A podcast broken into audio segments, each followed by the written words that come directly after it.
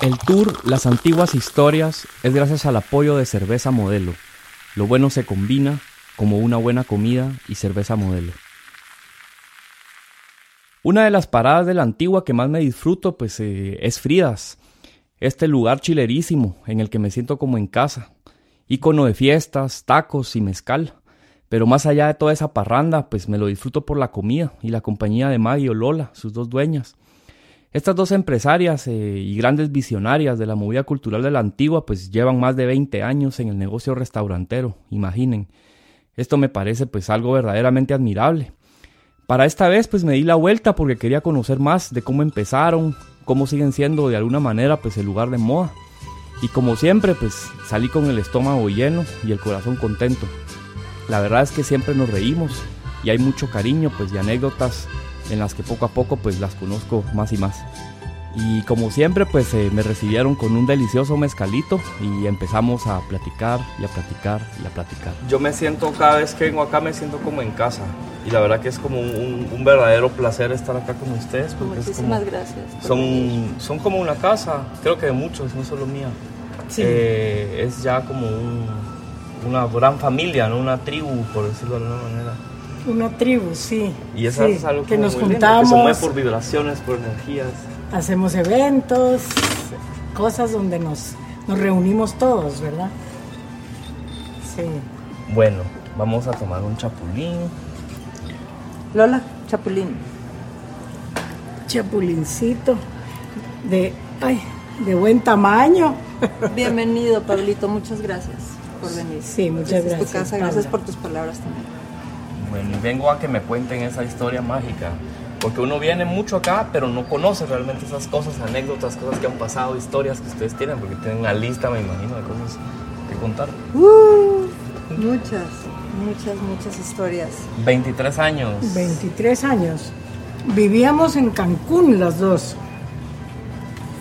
Bueno, salud. Salud primero. Vamos a empezar como se debe. Con un mezcalito de Oaxaca Pechuga. Fíjate que es, interesantísimo porque realmente a la hora de la destilación le ponen una pechuga de pavo junto con eh, frutas. Entonces a la hora que se está destilando el, mezcal, salud, em, va pasando a través de los sabores frutal, o sea, va, por eso adquiriendo el sabor frutal. Y la pechuga obviamente no, no tiene sabor de pavo, ¿verdad? El, el mezcal, pero la pechuga lo suaviza. O sea, no le baja el grado de alcohol, pero le suaviza el sabor. Lo suaviza. Los aromas, quizá, también. También, bueno. Porque no es tan, no es tan. No es tan fuerte. No es tan de eso que sale. O sea, sale mucho aroma, pero no es tanto como otros. Y este ha tenido muy buena aceptación aquí en, en Fridas. Fridas fue uno de los primeros, si no el primer restaurante que introdujo mezcal en Guatemala. Regularmente traen diferentes mezcales desde Oaxaca. Y en su menú pues se han ido añadiendo cócteles mezcaleños que la verdad están súper buenos. Y pues bueno, hace 23 años eh, realmente Lola me invitó a, a, venir a Guatemala. Yo no conocía Guatemala, yo soy de Ciudad Obregón, Sonora, México, el norte de México. Y eh, Lola sí me dijo, por favor, este, vamos a poner un restaurante de comida mexicana en, Guatemala. Bueno, no, me, dijo, me dijo una taquería pequeña. Un taco bar. Un taco bar. Y, bueno, nos venimos y a mí no, la verdad que la ciudad de Guatemala no me, no me excitó tanto, no me, no me llamó tanto la atención. Y me dijo, bueno, vámonos a la antigua para que veas que, yo venía muy como, veníamos como muy cansadas del DF, ¿no? De, de, tanto tráfico, de tanto smog, de tanto todo. Entonces a la hora de venir a un pueblito que es ya una gran ciudad, ¿verdad? Y aquí, bueno, nos, nos, nos vino a enseñar la antigua y de aquí, de aquí ya... Aquí nos quedamos, pero enamoradas a la primera y de, aquí. Y Entonces, em, cómo empezamos. Empezamos en un garage. Era un garage donde teníamos dos mesas, tres barritas y la cocinita así, pero mini, mini, mini. Y, luego pues ya nos pasamos a esta locación más grande y también en esta fuimos creciendo poco a poco. construimos, hasta que construimos este segundo piso y, ya. Ya. Pero lo, lo, que quiero, quiero comentar algo del, del Friditas. Se llamaba Friditas porque era tan pequeñito que toda la gente le dice Friditas a la fecha. Sí. ¿Sabe qué es lo más interesante de ese Friditas? Que lo tuvimos abierto tres meses, Pablo. Tres meses. Pero los tres meses había cola para entrar. Y a la fecha hay tanta gente que me dice, que se yo las conocí en el Friditas, yo las conocí en el Friditas, yo las conocí. Yo, pero ¿cómo sí? ¿Cómo? O sea, en tres meses pasó gente de la ciudad, toda la gente de aquí, de la antigua, y me dice, yo me acuerdo con tu fritas, yo ahí comí. Y claro, no teníamos eh, licencia para, otra de las anécdotas del fritas es que no teníamos licencia para alcohol. Entonces, eh, llenábamos las botellas de dos litros de agua con tequila. y servíamos el tequila en tazas negras, de, tazas de, café y le poníamos un limoncito al lado. Entonces, si pasaba la policía, estaba la gente tomando té. Té, con limón. Todavía la gente se acuerda de eso y me lo recuerda. Yo me acuerdo que tomaba tequila en Friditas. Tres meses de los 23 que llevamos estuvo abierto Frida. Friditas. Sí. Y la gente lo recuerda. Enfrente de la bodegona. Era una época en donde la antigua no tenía tanta oferta, por supuesto, donde había tres tipos de lugares en la antigua, que eran restaurantes formales, uno. ¿Bares? Antros. Antritos, así. Y, eh, y ya. Y la Cashma. Ah, bueno, y la Cashma, que abrió unos tres meses antes que nosotros. Entonces, este, nosotros llegamos con un concepto nuevo. Créanlo o no, pues eh, yo también me di parranda a finales de los 90, pero solo recuerdo frías de nombre.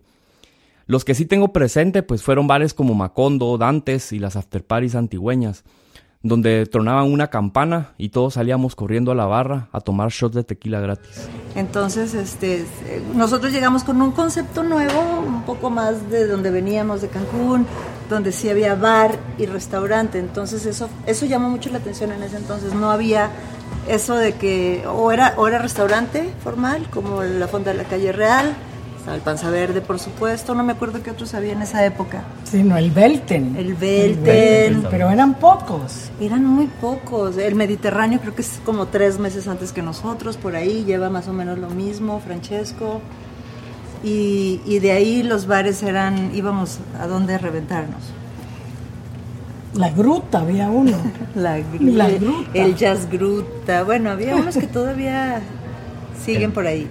Y así pues fue como Maggie y Lola instauraron el concepto de bar-restaurante en la antigua, un concepto que ahora abunda sin que nos demos verdaderamente cuenta. Viene una historia muy interesante también porque ninguna de las dos somos chefs, ni administradoras de empresa, ni foodies, no éramos nada. Nada relacionado con...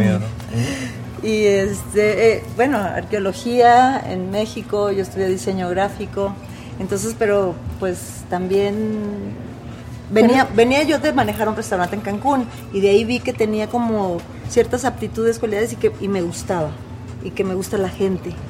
Entonces como que eso dije, Lola me dijo, oye, pues pongamos comida mexicana. Y Lógica de cliente exigente, digamos. También, Entonces tratas de como de perfeccionar o de mejorar en todo. Sí. Sí, ¿Y, entonces qué hicieron? Y las fajitas costaban 17 quetzales. Sí. Imagínate. Sí. Hace 23. Lo, lo que hicimos fue una fórmula que yo creo que fue la, lo, mejor, o sea, no, no pretenciosa, no, no, no, quisimos pretender ser chefs, ni pretendimos traer una comida que no íbamos a poder realmente hacer y controlar. Entonces, pues lo más sencillo, metimos fajitas, tacos. Yo soy de Sonora, en Sonora se, se usa mucho la tortilla de harina y entonces ahí metí el burrito, obviamente. Y como cosas, teníamos la sopa creo que de tortilla ya, desde entonces. Sí. Que hoy se las vamos a dar a probar. Ahorita está recién mejorada por el chef que acabamos de traer de México. Y bueno, entonces es, este, así fue como empezó todo, con algo muy sencillo, pero siempre queriéndolo poner con calidad, o sea, siempre no tratando, siempre más bien tratando de que nuestros ingredientes, ya que no éramos expertas en eso, por lo menos nuestros ingredientes siempre tenerlos de calidad, ¿no? O sea, una buena carne, un buen queso. No era, era una fórmula muy sencilla donde no Y nos donde no nos complicamos. Conseguimos una, una cocinera guatemalteca eh, divina Cipriana, nuestra primera este, empleada, y ella ya nos hizo las recetas familiares, que son los, los frijoles, las cosas así diferentes. Y ya ese menú pues ha ido obviamente cambiando, modificándose, hay favoritos, Creciendo. hay... Sí, hemos ido Sí. cambiando y, y ampliando un poco, ¿verdad? Si lo quisiéramos como dividir así como por etapas, por mucho tiempo quedó igual. Por mucho tiempo como que la fórmula funcionó. Por lo mismo que es un lugar turístico, por lo mismo que no había mucha competencia, por lo mismo que, que no se necesitaba, que la gente estaba entrando como... Y era bastante rápido. El servicio era rápido porque los platos eran simples, ¿verdad? sencillos. Entonces siempre se, se ha, se ha mantenido eso hasta que, bueno, de repente nos vimos en la necesidad, ya cuando empezaron a venir, obviamente, muchísimo más, este, muchísimo más- Sofisticación, Sí, tal vez, como- Sí, Exacto. sofisticación, chefs a poner diferentes platos, también el guatemalteco en sí se, se, se cultivó más en el, en el asunto Culinario. culinario Empezó a exigir más. empezó a exigir más, los clientes empezaron a bajar, entonces como esas fórmulas que dices, bueno, a ver, ahora qué hago, ¿no? La creatividad eh, tiene que volver a... Y así fuimos pues poco a poco trayendo a diferentes asesores, el primero que fue, ¿te acuerdas? Che Christophe, Sí, el Christophe que trabajaba todavía Es en el Panza clásico. en Verde el panza verde. y le dijimos a Christoph, porfa, ayúdanos, ¿no? Y entonces ya él, él vino a hacer nuestras primeras asesorías, a, a empezar, porque como les digo, no teníamos ni idea, no teníamos ni idea, todo era eh, casi casi a ojo de buen cubero y con una lógica elemental de, bueno, nos gusta las cosas que nos sirvan bien, que nos sirvan rápido, que nos sirvan rico, pues eso es lo que queremos darle al cliente. Yo creo que esa, esa es una fórmula sencilla que nos funcionó en ese entonces. Después ya... Maggie, pues- Maggie estaba en la cocina y yo estaba en las mesas y en la caja. Ah, sí, yo era planchera. Wow. Era planchera y yo era mesera y cajera. y los amigos eran los meseros al principio, o sea, era ese, ese ambiente juvenil, amistoso. Sí, la mayoría de nuestras amigas eh, vinieron y, y- y en algún momento de nuestra vida nos ayudaron a, a meserear todo el mundo. Entonces era como un ambiente muy familiar, sí. Y la comunidad antigua que al final es también como, como no sé, súper mágica entre todos los amigos, eh, restauranteros, eh, Sí. dueños de tiendas, Sí. eh, Sí, sí. artistas, artesanos. sí. O sea, es como algo como muy, muy En- propio. otro restaurante que estaba, Pablito, yo no sé si tú te acuerdas del Sereno. Sí, El Sereno era de un amigo de Lola, que bueno, amigo nuestro, que se llama Kike Schwenstedt y Pablo eh, Díaz. Y, y yo recuerdo muy bien que no nos atrevíamos a abrir el restaurante. Bueno, otra anécdota importante es que cuando nos pasamos de, de, la, de la cuarta calle, porque estábamos enfrente de la bodegona. De friditas. de Friditas, eh, que yo un día le dije a mi papá, ay papá, tanto esfuerzo por pagarme una carrera cara en México y heme aquí de taquera. Y me dijo mi papá, no importa, mija, tú hazlo con amor y con entusiasmo y vas a poder. Yo tenía 33 años, pues, o sea que ya decía, "Oh, me tengo que poner las pilas, pues, pero sí, yo me sentía así como muy mal con mi papá porque la universidad me la pagó con, con esfuerzo, ¿no? Y entonces yo me sentía así como, pero a darle duro, pues, de taquera, no, no, no tiene nada de malo, dije yo. Darle mérito a la profesión de restaurantero creo que es de las cosas más chileras que he escuchado. Me encanta la improvisación y el esfuerzo de las frías. Que vivan los tacos y el mezcal. ¿Qué especialidad de tacos o qué, qué tacos eran los como los más buscados? Los de lomito siempre han sido. Los de cordero. Ah, Tenían Teníamos cordero. tacos de cordero. Que vivía un, un em, un español, que en Un paz es- descanse. que nos surtía la carne Javier, que compró la Italia después. Sí, que Él tenía la mejor, la mejor carne. y nos conseguía el cordero y los tacos de cordero, bueno, eran la locura. Sí. Y, y tenemos una gringa de cordero que a la fecha todavía nos la vienen a pedir. ¿No tienen gringa de cordero? No, no, porque ya no. Él nos traía ya el cordero, digamos, pues horneado, preparado, roda- rodajado, lasqueado. Entonces Era muy rica esa, esa gringa, ¿te acuerdas? Delicioso. Pero bueno, entonces este, eh, Ana Cofiño nos invitó a venir a, este, a esta locación. Y, y, Lola, y nos cobraban 500 dólares. Me acuerdo que, que 500 dólares la renta. Y yo le dije a Lola, ¡Ah! ¿cómo vamos a pagar esa cantidad? Y Lola, bien aventada siempre, vamos, órale, vamos. Pero nos tardamos mucho en abrir por el miedo, porque no estábamos listos. Y Kike Schwanz, el dueño del Sereno, en ese entonces, este nos hizo abrir así sin nos empujó abrió los puso los equipales y dijo órale una maceta en la entrada y a llamar a todos los amigos que ya querían la nueva locación y ahí fue cuando cuando pues ya nos animamos a estar acá y esta locación siempre ha sido pues muy muy buena. Yo creo que es como la calle icono nos ha ayudado mucho a que a que bueno se hubo una época que sí estuvo bien bajo cuando cerraron la casa cuando cerraron Riley's. Éramos las únicas aquí, pero ahí seguimos manteniendo, manteniendo el, el espíritu, ¿verdad? Muchas veces se, cae el espíritu porque ya mucho, ya mucho tiempo, han habido épocas, en 23 años imagínate, a la fluctuación, a pesar de que siempre ha, generado, se ha visto un crecimiento, pero ha habido momentos flacos, de vacas flacas donde si no te pones activo, creativo y te empiezas a agarrar de, gente, por ejemplo, creativa, que te viene a impulsar con otras cosas y te viene a abrir los ojos a decir, a ver, chavas, este, aquí ya la onda ya no es como hace 23 años. estar actualizado. Entonces, o hacemos cosas o, o, te mueres en el... O sea, bueno, más vale morir en el intento, pero si no te quedas rezagado, pues es difícil levantar un negocio. Pero es interesante porque para mí en lo personal siempre Frías ha sido sinónimo de, ir buscando ¿no? nuevas, nuevas fórmulas, de ir buscando nuevas estrategias, nuevos colores, lo veo yo así. Es como algo como... Pero sí hay momentos como que uno se estanca, ¿verdad? Ya no, no, ya no se te ocurre. Ya no se nos ocurría nada. y apareció, apareció. Tati Paloma. No, no, apareció una argentina que nos pidió ah, trabajo. Que nos pidió trabajo y entró como mesera y pilas la chava. Bueno, un día paró de gerente y hoy en día. Vito. Vito. Victoria González ya tiene ya es socia de Fridas. Y después próximamente apareció Tati Palomo. Que vinieron a refrescar. Sí, nos ayudaron a reinventarnos y, o sea...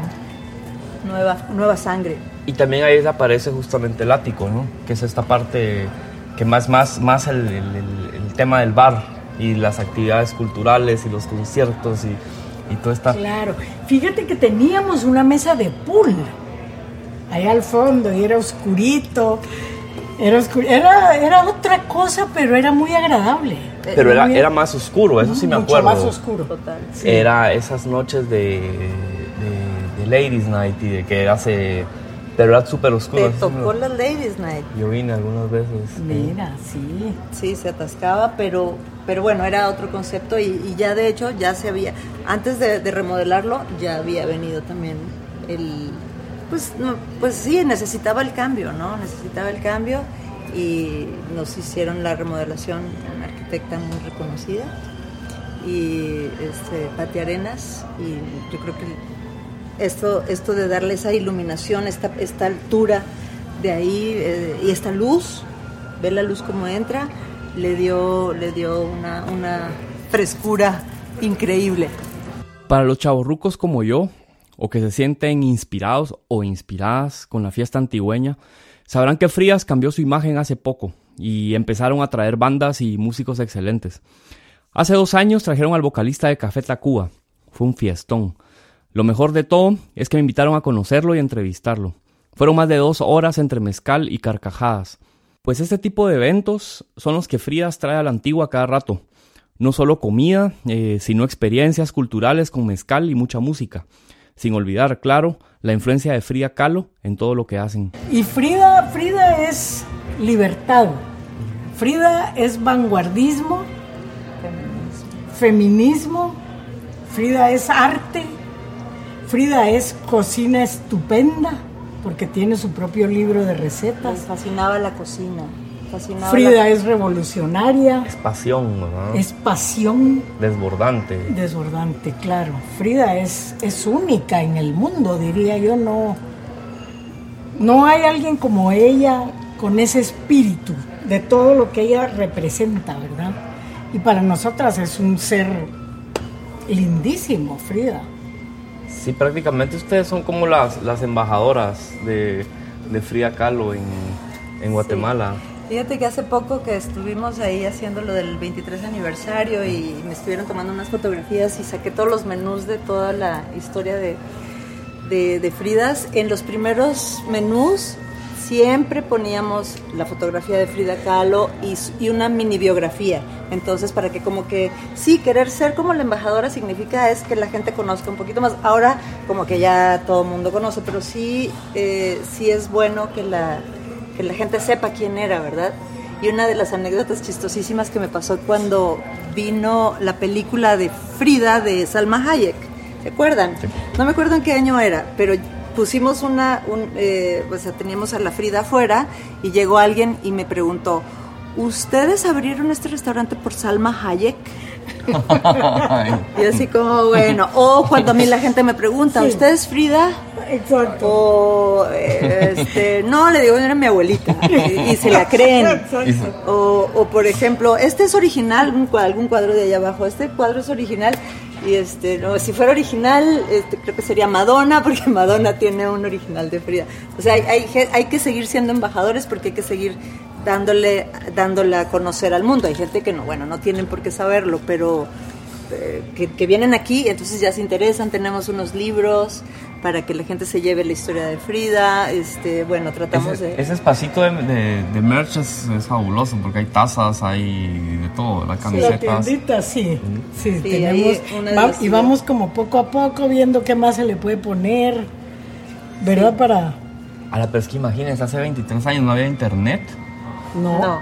no o sea, tampoco había como acceso a tener esa información digamos, o uno lo sabía porque estaba dentro del medio cultural o porque... Exacto. Por, pero de lo contrario era como para un bloque de gente no, no, no conocían quién era Frida por eso en la, Por eso en los menús poníamos eh, la biografía, fotografía siempre, libros de Frida siempre, eh, nuestros chicos conocían la vida de Frida o la gente de aquí y este siempre tuvimos playeras con la, la, la, la fotografía de Frida, ¿no? Y, bueno, sí como que la gente se, se enterara de, la vida de esta, esta gran mujer, que sí, es, es, una inspiración, pues es una, una, mujer que, bueno, no sé, ahora con toda la comercialización, Pablito, de, de lo que es Frida Kahlo, que ya se volvió un, un poco too much, pero no sé, si Frida estaría de acuerdo o no, pero bueno, la cosa es que nosotros le seguimos agradeciendo. O sea, yo sí soy una persona que digo, bueno, mi patrona, la patrona Frida. Un detalle que no hay que olvidar es que México y Guatemala comparten muchísimos ingredientes y rasgos culturales. Somos Mesoamérica, no manches, güey. Y eso es algo que Fridas ha tratado de reflejar en todos sus menús desde hace 23 años. ¿Cómo ha sido su relación con con presentar platos como, por ejemplo, como mexicanos, obviamente, con la influencia mexicana, pero con un producto, digamos... Eh, guatemalteco. Guatemalteco. Mm. Pues muy bien, muy bien, ¿Sí? porque en el mercado hay una variedad de chiles increíbles. Al fin de cuentas, Mesoamérica. muy cerca. Al fin de cuentas, Mesoamérica, ¿verdad? El maíz, que lo hablamos el otro día, ustedes lo estaban hablando con Maura. Eh, el maíz nos, nos une como culturas y, y, claro, o sea, hay, hay, hay, platillos como el pozole, que el maíz al por, eh, no lo podemos traer de México, pues se complica, entonces el maíz al por de aquí no infla tanto como el de allá, o sea, son como, más chico. son como pequeños detalles, sí. pero ahora sí ya últimamente eh, hemos estado tratando de innovar un poquito más y llevar la, la cocina a, a, un paso más, más adelante. Pues, o sea, ya no podemos ser la taquería, eh, porque hay muchos otros que tienen buenos tacos, dime si no, experto en tacos, este, y, y, entonces necesitamos ir mejorando, o sea, incluso un plato como una sopa de tortilla, que lo tenemos hace 23 años, y es de nuestras sopas más vendidas, Incluso ahorita vino el nuevo chef mexicano con una experiencia especial y nos hace, eh, nos dice, oye, no, el fondo hay que cambiarlo porque no estamos usando tal y tal y ta, ta, ta, ta, ta. ta. Y eso son como ya técnicas de chef donde, donde la cocina puede pasar a otro nivel. Renovar constantemente el menú pues es algo que se agradece.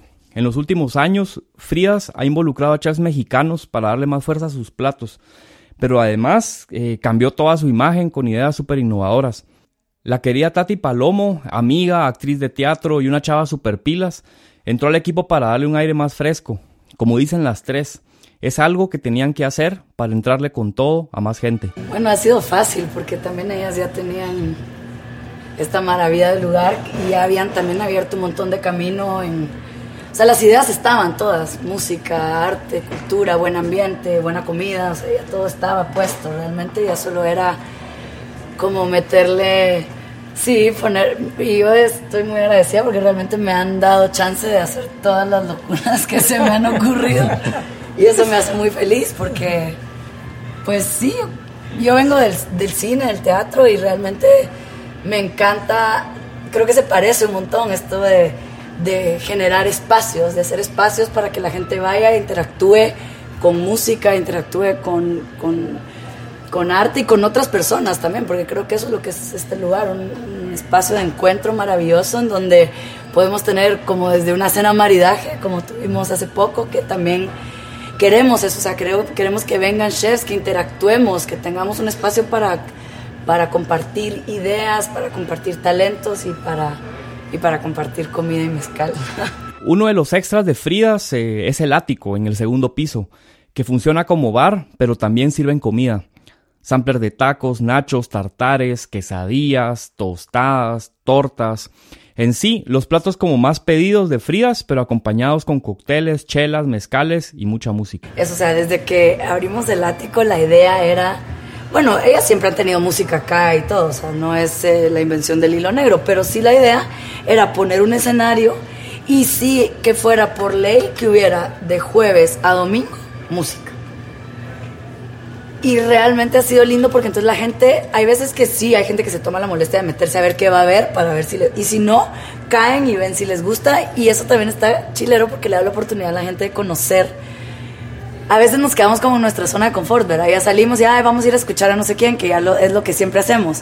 En cambio acá a veces viene y hay alguien tocando y le da la oportunidad de conocerlo, conocer esa banda, y entonces está, está chido. Y para los aniversarios empezamos con el de Rubén. Bueno, no, ya habían empezado antes con el de Kenny. Sí. Que traía, trataban como de traer a alguien eh, y hacer un concierto significativo. Y este año era como, ¿y qué, qué hacemos? ¿Qué hacemos? y mucha, yo soy fan de la Yegros, así fan, la amo. Javi del Y yo la empecé, y yo la empecé a buscar para ver a dónde podía ir a un concierto de la Yegros. Dije, a la gran, solo se presenta en Europa esta chava. París y a, dos mil personas. O sea, París y, dije, no, pues ya vas, porque esa es otra cosa también, que este lugar es bien pequeño, entonces al final esos conciertos terminan siendo casi como un concierto privado, porque es en el único lugar en donde después sale el artista, se queda acá, se echa una cerveza con la gente. Entonces realmente sí está bien interesante lo que este espacio puede lograr con ciertos artistas. Y entre todas estas anécdotas de sube y baja, se metieron a hacer cambios mucho más ambiciosos e intensos, pues el nuevo logo, el menú, fueron los primeros. Aún recuerdo cuando empezó el menú de brunch, una idea brillante que me regresó a la vida después de media resaca. Em, no siempre han sido buenas rachas, ¿verdad? hemos tenido malas rachas, muy malas, donde, donde ya estábamos espantando moscas y decíamos ya, y ya estábamos tan cansadas que ya no se nos ocurría nada a mí y a Lola, o sea, ya nomás éramos así, ¿qué hacemos muchachos? O sea, ya no había, ya no había que... Eh, y eh, ahí fue donde sí llegó Tati, pero eh, me dijo, deja de tocar el logo, deja de cambiar cosas, mejor preguntémosle a los profesionales. Y es ahí, ese consejo es el que yo le quisiera dar también a, a, la otra gente que está empezando o a la gente que está cayendo o lo que sea, que es realmente oír eh, consejos de profesionales. En este caso, la Tati me dijo, Claudia Armas, quiero que venga Claudia Armas y, y estudie un poquito tu, panorama. y ella fue la que nos hizo realmente hacer un cambio, eh, fue cuando hicimos el famoso rebranding. Entonces el rebranding es realmente eh, desapegarte a algo que has tenido por muchos años. ¡Ay, mi logo! Yo lo diseñé, pero si ya tiene 15 años, mi logo, no, no, no lo toques. Es soltar, dejarle a los profesionales, así como con la comida, hay que dejarle a los profesionales eh, este, en este caso, aunque yo soy diseñadora, pues, o sea, igual no he trabajado de eso, estoy de alguna manera obsoleta. Y eh, me dijo, me dijo Tati Claudia Armas, Claudia Armas me dijo Punto Mandarina, y ahí fue donde Punto Mandarina me hizo el rebranding e hizo el nuevo logo de donde están ahora las flores, las cejas y esto, y, y fue muy lindo porque antes de, de meterte un logo tienes que hacer todo un estudio de la personalidad del lugar, del por qué no, no, nomás es meter, venir y meterle, ay, las cejitas y las florecitas así, porque sí, o sea, es qué personalidad, qué letras, qué tipografía, hasta, hasta eso es importante para un restaurante. Parece que no, pero eso es importante. Entonces, de ahí empieza, empieza esta gente, o sea, únete con gente que te va a dar consejos y bueno, y no tener miedo a invertir, ¿verdad? Pero bueno, ya me dio hambre y muero por un sampler de tacos, como buen taco lover que soy. Además, me contaron que tienen nuevo chef y quiero entrar al resto del menú con ganas. Vamos a probarlo todo. Hola Pablo, ¿cómo estás? Mucho gusto, soy Adolfo, chef de Fridas. Es un placer tenerte por acá. Este, espero que los platillos que te voy a degustar sean de tu agrado y, y logremos el objetivo. Mucho gusto, chef. Vamos a disfrutar entonces de estas delicias que nos va a traer. Mucho gusto. Pues mira, esta es una presentación tipo degustación de nuestros tacos. Aquí te estamos poniendo un taco gobernador de camarón que lleva queso y va sazonado que viene siendo este, viene con, con crotos y aguacate. Tenemos un taco de pescado que le llamamos fish taco que está marinado y viene capeado, lo freímos y lo presentamos de esta manera con su aguacate. Tenemos unos tacos de cochinita, este, ya se te abrió el apetito, ¿verdad? Están muy buenos, la verdad. Entonces aquí tenemos tacos de cochinita, ¿sí? Y los tacos de, costilla. ¿sí? Esta es una presentación, como te digo, en tipo degustación, ¿sí? por eso es que lo presentamos así en su plato y pues bueno, este, espero tu buena opinión. Y aquí estamos poniendo, esto tiene chipotle, es una, es una mayonesa con chipotle, esto viene siendo una eh, salsa taquera que le llamamos nosotros, que es con lo que acompañamos estos tacos independientemente de los chiles que tenemos aparte, ¿no? ¿Qué me dices de eso? Pues nada, se ven espectaculares. Creo que el taco de cochinita con esa textura característica como entre hecha como hilachas, ¿no? Que es como mágica.